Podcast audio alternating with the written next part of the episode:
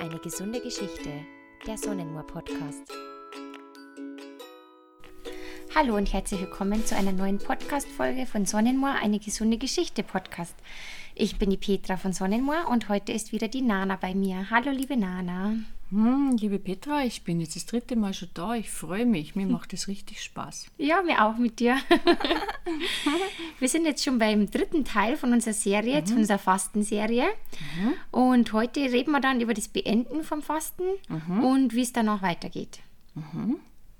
Ähm, wie, wie lange empfiehlst du den allgemein zum Fasten bei deinen Gruppen oder generell? Ja, das fragen sie mich alle immer. Sie fragen mich immer, wie lange muss man das jetzt machen? Natürlich sage ich dazu, im Nana, äh, in der Nana-Sprache müssen da wir da jetzt gar nichts, sondern ähm, das ist eine freiwillige Geschichte. Fasten ist ja sowieso eine Einstellung. Aber das Min, die Mindesttage beim Fasten äh, umfassen schon so fünf bis sechs reine Fastentage. Mhm. Also uns muss bewusst sein, fast eine Woche, dass man einfach einmal ein bisschen anders tun. Ja, ich glaube, das ist aber vorstellbar. Ja, ja ich glaube, das, das, ist umsetzbar. Also man kann schon mal von Montag bis Sonntag denken, oder? Oder von, von Montag bis Samstag. Woche. Ja, das geht schon mal. Das ja, geht schon mal. das denke ich auch.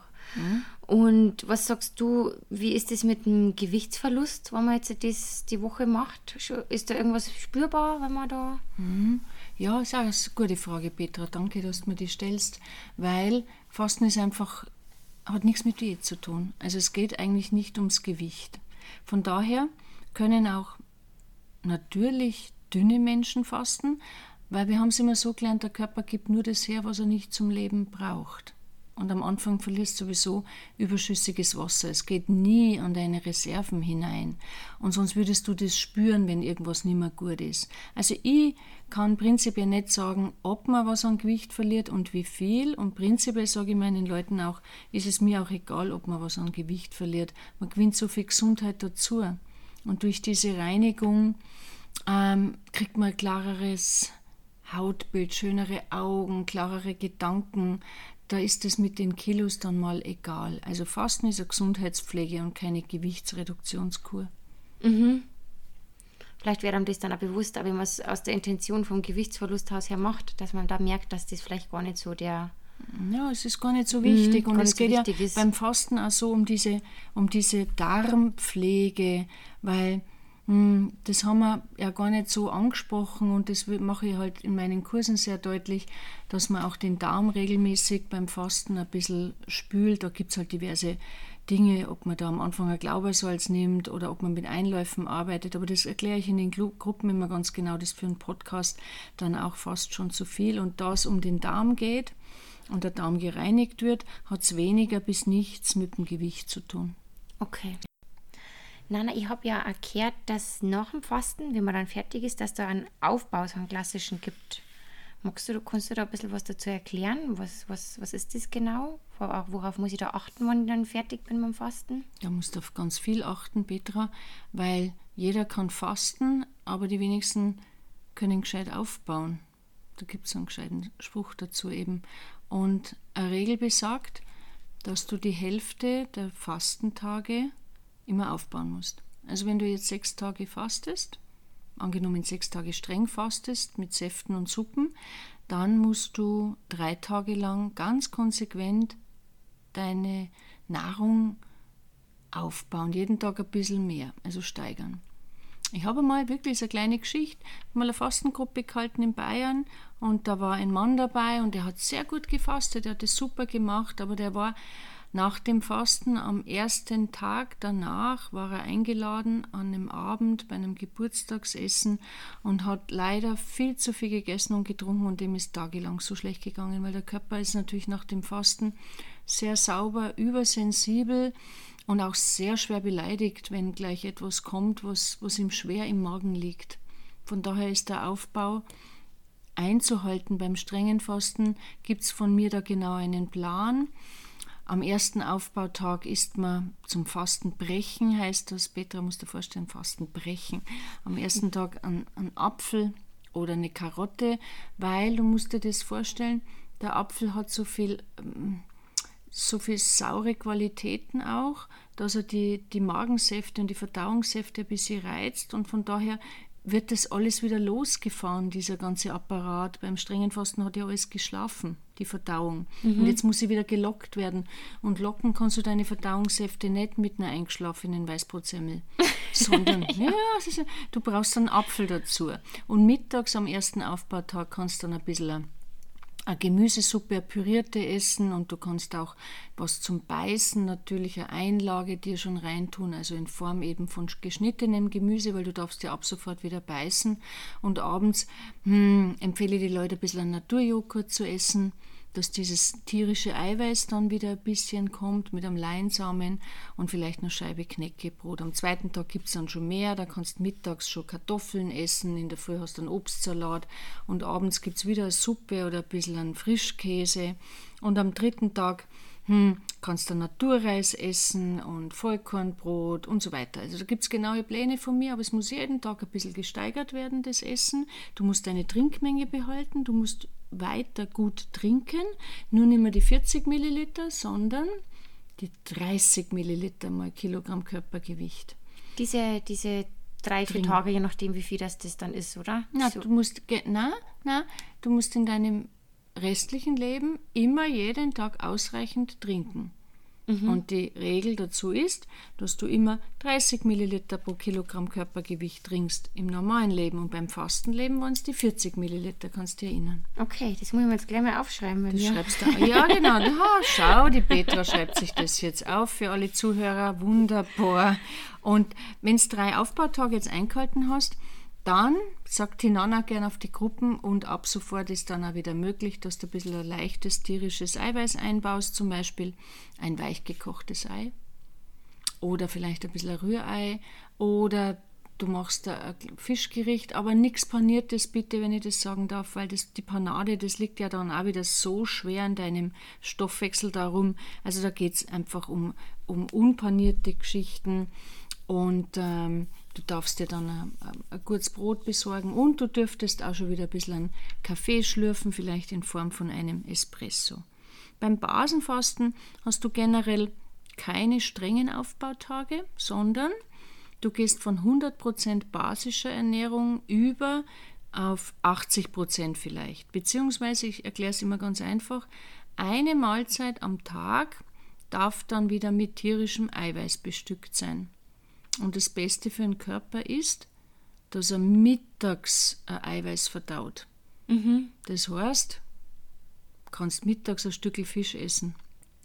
Oder eben, naja, vielleicht Spinat mit Kartoffel und Ei. Das ist eine super Mahlzeit. Da wären so alle guten Stoffe drin, die der Körper so verwerten könnte.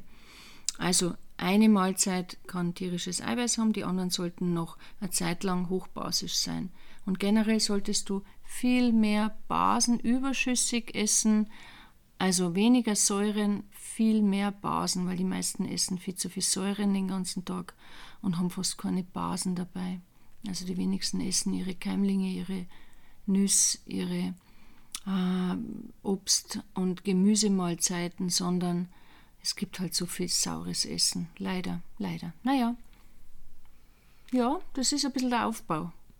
Und was Kannst sagst du das vorstellen? Ja, doch, kann ich mir schon gut vorstellen. Okay. Und was sagst du dann generell, weil wir, waren letzten, wir haben ja beim letzten Podcast schon drüber geredet, was sagst du dann zum Intervallfasten? War das auch was, was du danach empfehlen darfst oder generell? Du, also Intervallfasten ist wirklich super. Es ist halt jetzt ein neues Wort und man kann es ja natürlich auch ein bisschen anders umschreiben. Das heißt ja ganz einfach, dass längere oder genug Pausen machen sollst zwischen den einzelnen Mahlzeiten. Und das würde ja sehr vielen Menschen sehr, sehr gut stehen. Da gibt es ein lustiges Beispiel von mir auch. Viele Menschen, Petra, musst du vorstellen, brauchen eigentlich nichts frühstücken, weil die sind dann noch in der Früh gar nicht so aufnahmebereit und haben vielleicht keine Zeit oder sie, sie haben jetzt gerade wirklich keinen Appetit, ihnen ist vielleicht noch gerade schlecht, weil sie am anderen Tag so spät gegessen haben. Denen sage ich, okay, du musst nicht frühstücken, du kannst auch mal spät stücken. Also lass dir einfach länger Pause zwischen deinem letzten Essen, was am Abend vielleicht vorher war, und deinem ersten Essen am anderen Tag. Und wenn du dir zur Regel machen kannst, dass du 12 Stunden oder 14 Stunden oder im besten Fall 16 Stunden Pause einhältst zwischen dem letzten Essen und dem ersten am nächsten Tag, dann bist du Meister deines Faches, weil dann hast du deinem Stoffwechsel und deinem Körper einen extremen Urlaubstag geschenkt. Und da freuen sich alle Organe, die hupfen fast raus. Die haben alle Kinder, die haben alle Geburtstag da unten, weil sie sich erholen können mhm. in 12, 14 oder 16 Stunden Ruhe. Und ich glaube auch ab einem gewissen Alter, ich sage jetzt einmal so, boah, was soll ich sagen, 40 plus, 45 plus, 50 plus, täte es uns gut, ähm, viel öftere Pausen einzuhalten und vielleicht generell auch an vielen Tagen das Abendessen auszulassen. Naja, oder eben das Frühstück. Mhm. Intervallfasten finde ich sehr gut. Aber weißt du, was ich noch gut finde? Darf ich das auch noch gleich ja, sagen? Ja, unbedingt. Oh ja, ich rede und rede und ich rede so gern. Weißt du, was ich gut finde? Dass man wenigstens einen Tag im Monat fastet oder ans Fasten denkt, Petra. Mhm. Und da gibt es die klassischen Mondkalender. Ihr habt ja auch so einen von genau, der Firma Sonnenmoor. Kalender, ja. Und dann kannst du rausschauen, okay, was ist Vollmond? Heute ist zum Beispiel der 9. März 2020, wo wir den Podcast aufnehmen. Und da ist Vollmond. Und heute ist ein ganz toller Fastentag. Du kannst auch einen einzelnen Tag im Monat als Fastentag nehmen. Und wenn du jeden Vollmond nimmst im Jahr, also in einem Jahr, dann hast du zwölf Gesundheitstage im Jahr. Und wenn du den Neumond noch dazu nimmst, das ist der andere gute Entgiftungstag, dann hast du sogar zwei Tage im Monat. Und das sind 24 Tage, in denen du im Jahr deine Gesundheit pflegst. Wie toll ist das denn? Ja, genau. So was sollte man sich als Alternative statt einer Woche vielleicht einmal vornehmen. Dass man ja. sagt, einmal im Monat oder. Ist vielleicht leichter mhm. vorstellbar. Ja, ja. Und ähm, hast du irgendwelche Tipps für uns, irgendwelche Helferlein, die uns dann nachhaltig unterstützen, wenn man jetzt sagt, man kommt jetzt nach dem Fasten wieder zurück in den Alltag? Ins, in ja, ich weiß, was du meinst, ja. Weißt, natürlich so Helferleins, dass jetzt die Wunderpille gibt, dass, dass, dass nichts mehr passiert und du mhm. ordentlich bleibst. Genau, und du sowas. immer, ja genau, und du nicht über deine Maßen völlerst und nicht zu viel isst und nicht zu viel äh, schlechte Sachen trinkst. Also das habe ich natürlich nicht. Aber weißt, ich habe einen, einen Ausspruch gehört und den finde ich genial. Viele von uns haben eine sogenannte Naschdemenz. Das sagt, du lachst schon, ich glaube, du verstehst es. Aber ich erkläre es natürlich. Also Naschdemenz heißt, es gibt viele Menschen, die haben vergessen, dass sie genascht haben. Ich, auf Deutsch, ich will einfach sagen, dass so viele extrem, extreme Mengen an Süßigkeiten essen oder an Schokolade und überhaupt an Kohlenhydraten. Und da bin ich euch sehr, sehr dankbar, weil ihr habt ein geniales Spray auf den Markt gebracht und ich rede über, bei ganz vielen Vorträgen über das Spray und das heißt ja, bitter ist das neue Süß. Und bitter kompensiert diesen Süßhunger. Das ist in der Naturheilkunde einfach auch erwiesen. Und je regelmäßiger du bitter konsumierst, und ganz einfach vielleicht in Form so eines genialen Sprays von der Firma Sonnenmoor, wow, dann kannst du auch diesen Süßhunger reduzieren. Das ist eine Tatsache. Mhm. Und das andere, was ich mir halt auch immer ähm, vor, was ich die leider immer gern sage, dass sie sich um den Darm kümmern müssen, weil das ist so ein vergessenes Untergeschoss. Und dieses vergessene Untergeschoss ist nicht nur für unsere gute Laune da, sondern auch für unser Immunsystem. Und da würde ich ganz persönlich jetzt, ob das jetzt Flohsamen ist oder ob das Leinsamen ist, ob das genug Trinken, was wir schon ein paar Mal besprochen haben, ob das genug Ballaststoffe sind, die wir täglich zu uns nehmen sollten, oder ob das euer geniales Trinkmoor ist mit dieser Huminsäure, die ja für den Darm wie eine Streicheleinheit ist.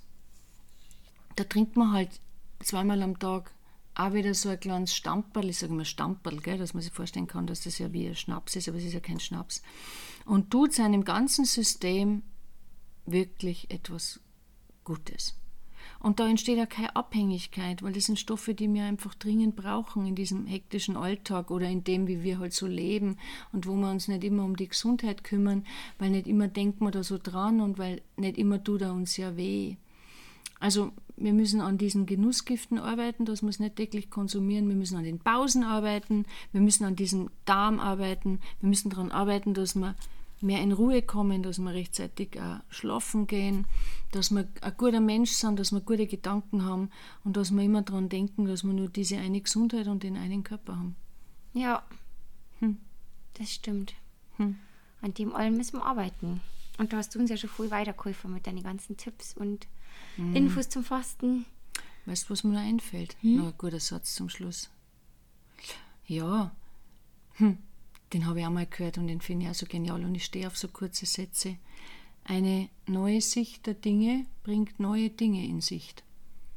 Und das verstehe ich auch für mich immer, wenn ich faste, weil es kommt immer etwas Neues hervor und es bringt immer wieder etwas Neues in Sicht. Und so ist Veränderung auch ganz wichtig. Und es ist schön, wenn man sich dann von nach so einer Zeit mal was mitnehmen kann. Also. Ja, es kann ja, es können ja nur Kleinigkeiten mhm. sein. Es kann ja nur sein, dass du weniger Kaffee trinkst nach dem Fasten, weil es dir schmeckt dann mehr so. Oder weniger Alkohol. Oder dass du ab sofort viel mehr trinkst. Oder dass du längere Pausen einhältst. Oder dass du an einem Tag im Monat ganz besonders gut mit dir bist. Das sind doch Kleinigkeiten, die können aber Großigkeiten werden. Ja, das hast du schön gesagt. Sehr gut. Ja, dann haben wir, glaube ich, fertig mit unserem Fasten und unserer dreiteiligen. Schon eine Stunde reden. Das ist bestimmt nicht der letzte Podcast mit dir, Nana. Ich freue mich, wenn wir noch ein paar machen, Petra. Ja, hat sehr viel Spaß gemacht mit dir. Danke mit dir. Und zum Schluss auch noch ganz wichtig, wer ähm, für alle, die das jetzt gehört haben und bei der Nana unbedingt mal ein Seminar machen wollen, die wo mal ähm, ab mit ihr in so, in so ein Hotel und einer Fastenwoche mitmachen wollen, einfach auf nana.at schauen Mhm. Da sind alle Infos zu den Terminen und so weiter und oder die einfach einmal E-Mail schreiben, wenn sie Fragen haben. Und ja, der Podcast ist natürlich wieder bei uns auf alle Podcast-Kanäle auf www.sonnemor.at und bei uns auf Social Media, Facebook und Instagram. Dann bis zum nächsten Mal. Tschüss, Tschüss. Auch von meiner Seite. Baba. Eine gesunde Geschichte, der Sonnenmoor Podcast.